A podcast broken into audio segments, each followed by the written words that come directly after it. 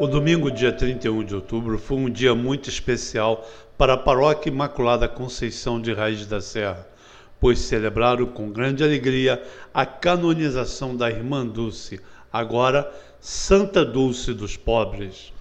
O motivo são muitos, e entre eles a alegria de ver o entusiasmo das irmãs Adriana, Guilherme e Maria Santos, e a postulante Perla Araújo, que tiveram a oportunidade de participar da cerimônia de canonização da primeira santa brasileira.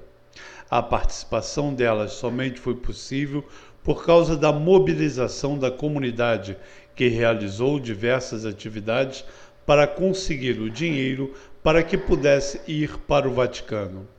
Outro motivo de alegria é porque, em 2014, a paróquia acolheu com grande alegria as irmãs dulcianas, cuja casa de formação fica situada na comunidade Sagrado Coração de Jesus, em Fragoso.